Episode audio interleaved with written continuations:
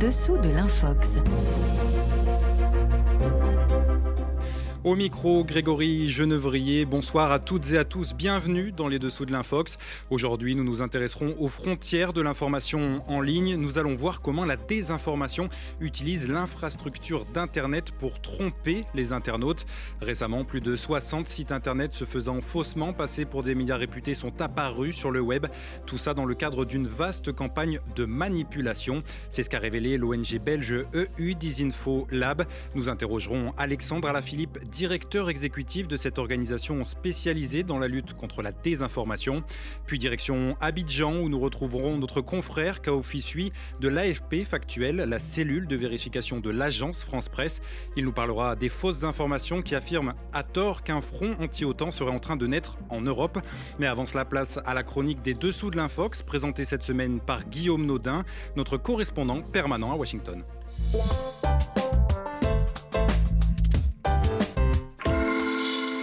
Bonjour Guillaume. Bonjour. Aux États-Unis, les Américains seront appelés aux urnes le 8 novembre prochain pour les élections de mi-mandat. Et ce scrutin n'échappe pas aux fausses informations, Guillaume. Ah oui, il y en a partout et cela se dissémine via les réseaux sociaux. Il y a quelques jours, le New York Times a tenté de faire l'inventaire des principales théories du complot qui circulent sur Internet. Sans surprise, le thème qui revient le plus souvent, c'est la fraude électorale.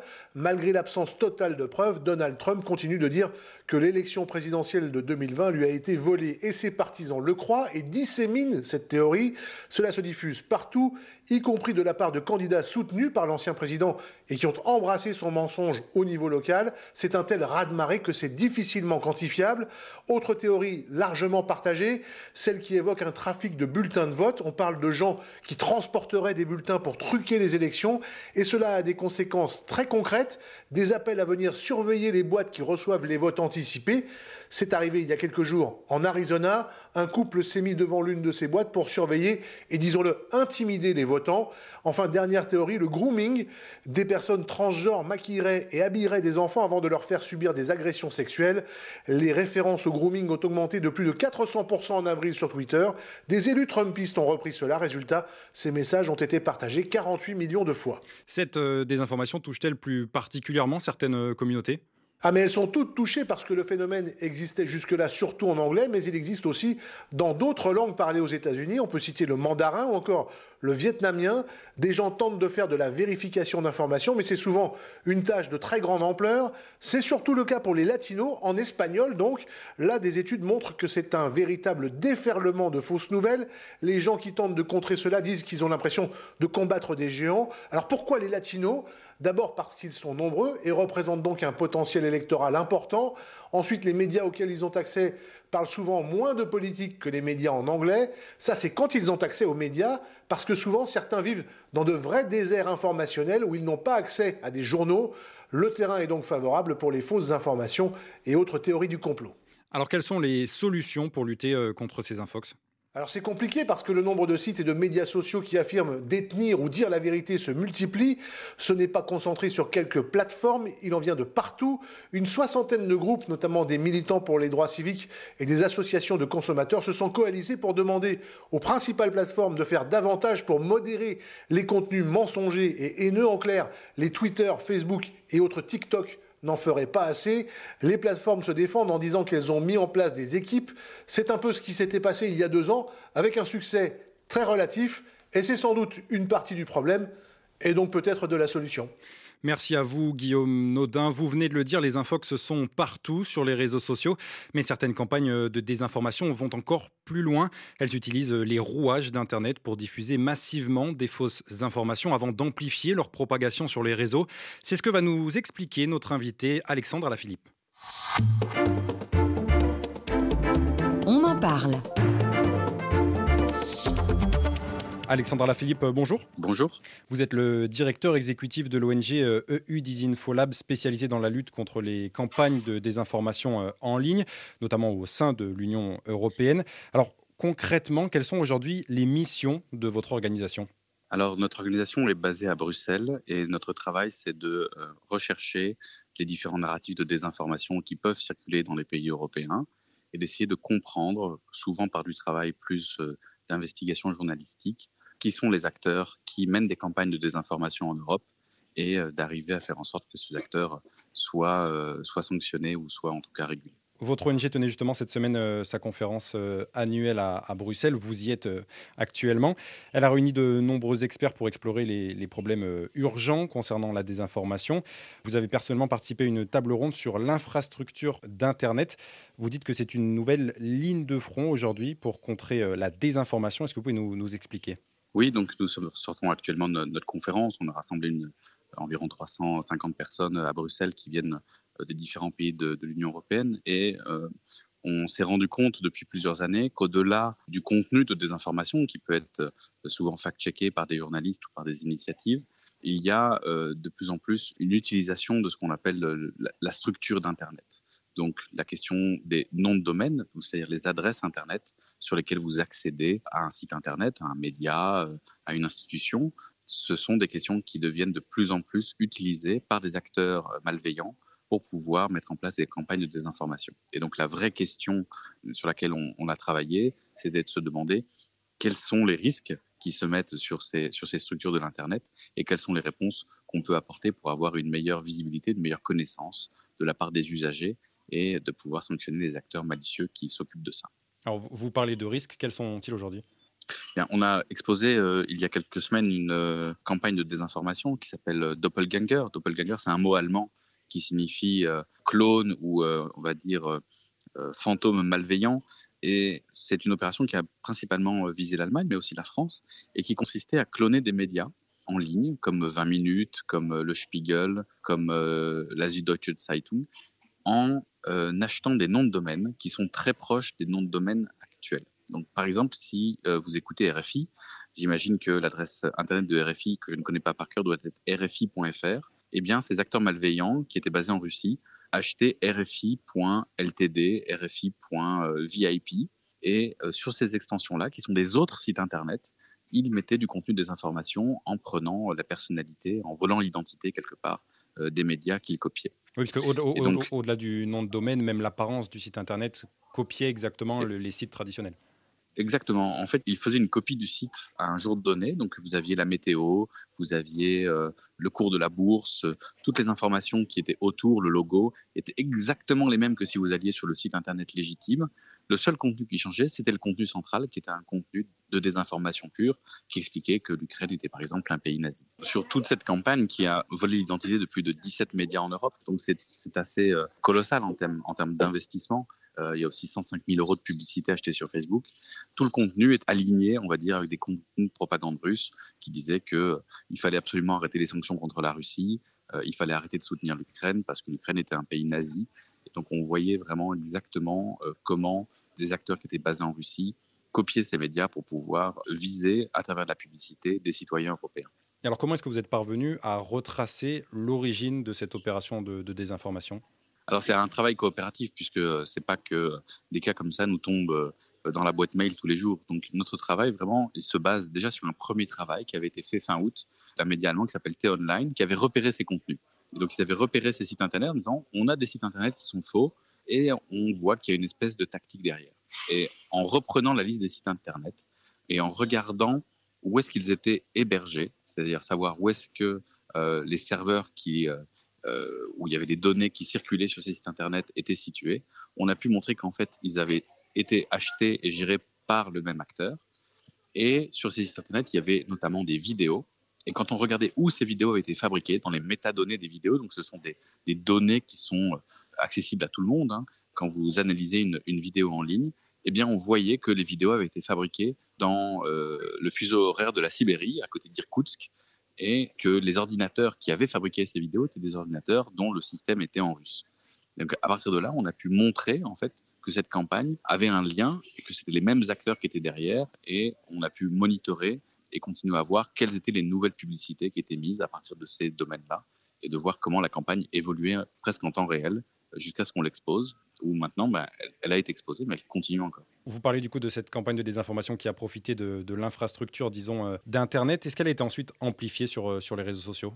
Oui, tout à fait. Euh, alors, ce n'est pas la partie la plus, on va dire, intelligente de l'opération, puisque l'amplification s'est faite vraiment par des pages Facebook, par deux types de, on va dire, d'amplification. Il y avait une, un peu d'amplification sur Twitter, et Twitter a, enlevé des comptes à, la fin du mois d'août. Et après, sur Facebook, il y avait des centaines de pages qui avaient été créées et qui attendaient d'être gérées et qui postaient une adresse URL, euh, une adresse internet de faux contenu et qui après était complètement abandonnée. Donc c'est comme si euh, vous aviez des pages, Facebook jetables, euh, vous les créez, vous les utilisez une fois, vous mettez 500 euros de publicité dessus et puis vous l'abandonnez. Et tout ça se passait tous les jours pendant l'été. il y avait des nouvelles pages qui étaient créées, qui faisaient de la publicité et qui étaient abandonnées. Est-ce qu'aujourd'hui on est capable d'estimer l'impact qu'a eu cette campagne massive de désinformation? Non, la question de l'impact, c'est toujours une question compliquée euh, parce qu'on est tributaire des données que donnent les plateformes et on ne sait pas comment ces données euh, sont mesurées. Ce qu'on sait dire, c'est qu'il y a beaucoup de gens qui ont vu euh, ces publicités. Est-ce qu'ils ont cliqué dessus? Est-ce qu'ils les ont crues? Est-ce qu'ils les ont repartagées? C'est quasiment impossible à savoir. Le problème, c'est pas tellement est-ce qu'il y a eu de l'impact, et d'ailleurs peut-être que cette opération n'a pas eu d'impact.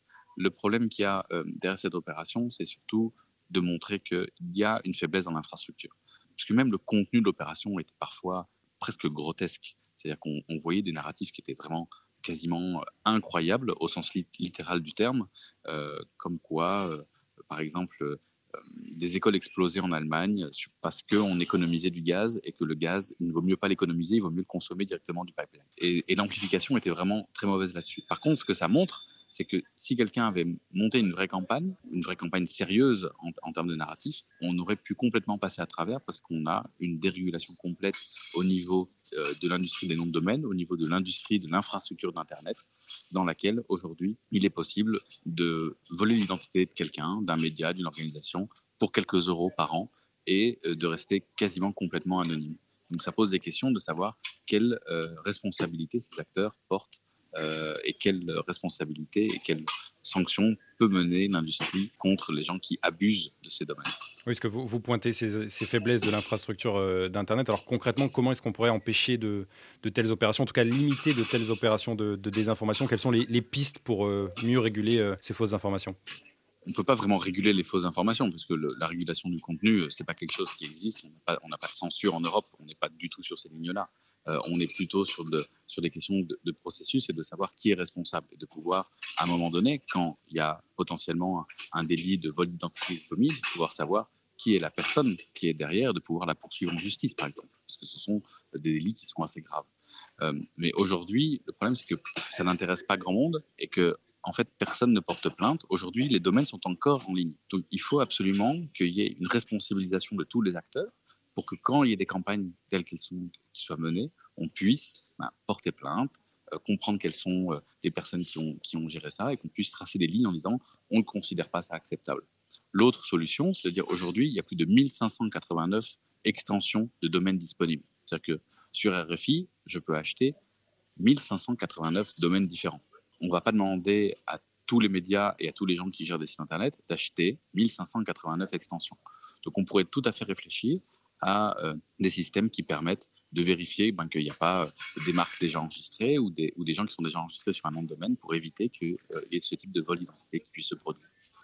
Parce que l'Union européenne aujourd'hui dispose d'une réglementation qui permet de, lutter contre, la désinformation. Je pense notamment au, règlement général sur la protection des, données, le fameux RGPD, ou à la loi sur les, services numériques. Est-ce que la, la législation est suffisamment utilisée aujourd'hui selon vous? Non, la législation aujourd'hui, on a, on, a, la législation en Europe, on a le RGPD, on a le futur, la loi sur les services numériques qui va, qui va, qui va rentrer en, vigueur dans quelques, quelques mois.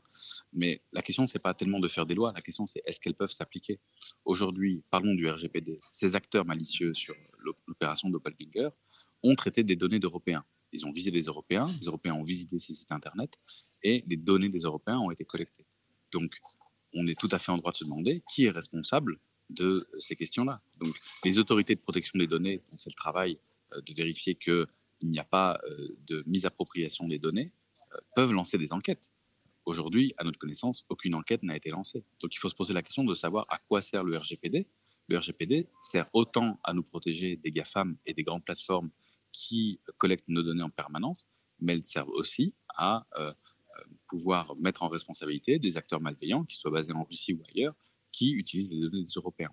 Donc la législation qui est là, elle, elle doit être absolument utilisée pour pouvoir faire en sorte qu'on ait une responsabilité qui s'applique euh, aux personnes qui utilisent malicieusement les données des Européens ou qui malicieusement abusent de vol d'identité ou euh, d'infractions à la future loi sur les services numériques. Merci beaucoup Alexandra Lafilippe. Je rappelle que vous êtes le directeur exécutif de l'ONG EU Disinfolab dédié à la lutte contre la désinformation.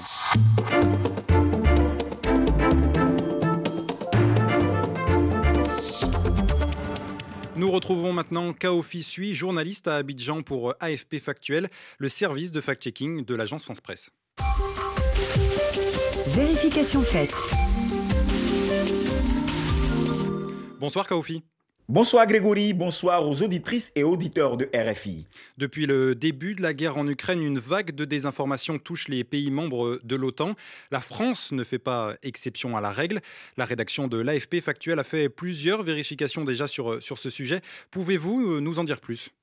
La contre-offensive ukrainienne dans l'est du pays et les succès enregistrés par Kiev ont suscité des critiques et surtout de nombreux infox contre les pays de l'OTAN qui soutiennent l'armée ukrainienne au plan militaire. La France en a fait les frais. Une vidéo publiée le 17 octobre 2022 sur Facebook prétend expliquer comment, sous la pression de la rue, la France a décidé de quitter l'organisation du traité de l'Atlantique Nord, abandonnant ainsi les États-Unis. Concrètement, qu'est-ce qui est reproché à la France dans cette vidéo? Cette vidéo, avec une voix générée par ordinateur, indique que la France contribue à l'escalade du conflit en Ukraine à travers son soutien militaire à Kiev. Ce soutien militaire aurait suscité la colère des Français qui ont manifesté dans les rues pour appeler leurs dirigeants à quitter l'OTAN. Sur les images de la vidéo, on voit bien des personnes qui marchent avec des pancartes portant les inscriptions suivantes Liberté, Frexit ou encore Résistance. Cette manifestation dont, dont vous nous parlez a-t-elle poussé la France à quitter l'OTAN? Non, pas du tout. La France n'a pas quitté l'OTAN, comme le montre l'article de AFP Factuel. La marche évoquée par la vidéo a été organisée le 9 octobre 2022 par les Patriotes, un mouvement d'extrême droite qui réunit régulièrement ses partisans contre le pass sanitaire pour réclamer la sortie de la France de l'OTAN ou de l'Union européenne. C'est un mouvement marginal sur l'échiquier politique national. Il n'est pas représentatif de l'opinion du peuple français. Alors, si la France n'a aucune intention de se retirer de, l'OTAN, d'où vient l'affirmation selon laquelle Paris abandonne les États-Unis? Les auteurs de la vidéo faisaient peut-être allusion à l'absence de la France lors de l'exercice militaire Steadfast Noon organisé par l'OTAN au mois d'octobre pour tester son dispositif de dissuasion nucléaire en Europe. 14 des 30 pays membres de l'Alliance y participent, mais pas la France, dont la politique de dissuasion nucléaire est indépendante de l'OTAN, et cela ne signifie pas que le pays quitte ou abandonne ses partenaires. Et Kaofi, il n'y a pas que la France qui est visée, il y a aussi l'Italie.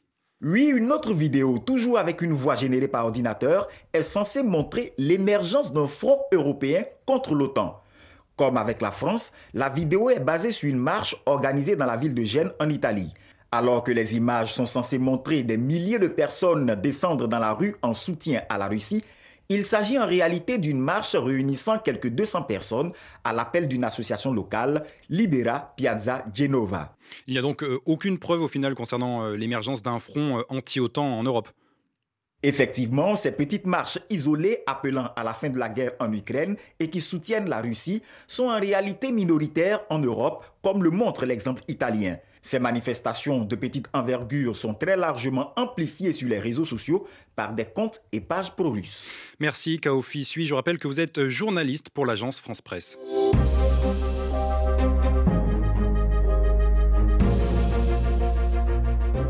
Les dessous de l'Infox, c'est fini pour aujourd'hui, mais vous pouvez nous retrouver sur le site rfi.fr, rubrique Stop l'Infox. Merci à notre invité et à nos chroniqueurs ainsi qu'à Hélène Avril à la réalisation de cette émission. Nous, on se donne rendez-vous la semaine prochaine et avant ça, place à l'information sur RFI.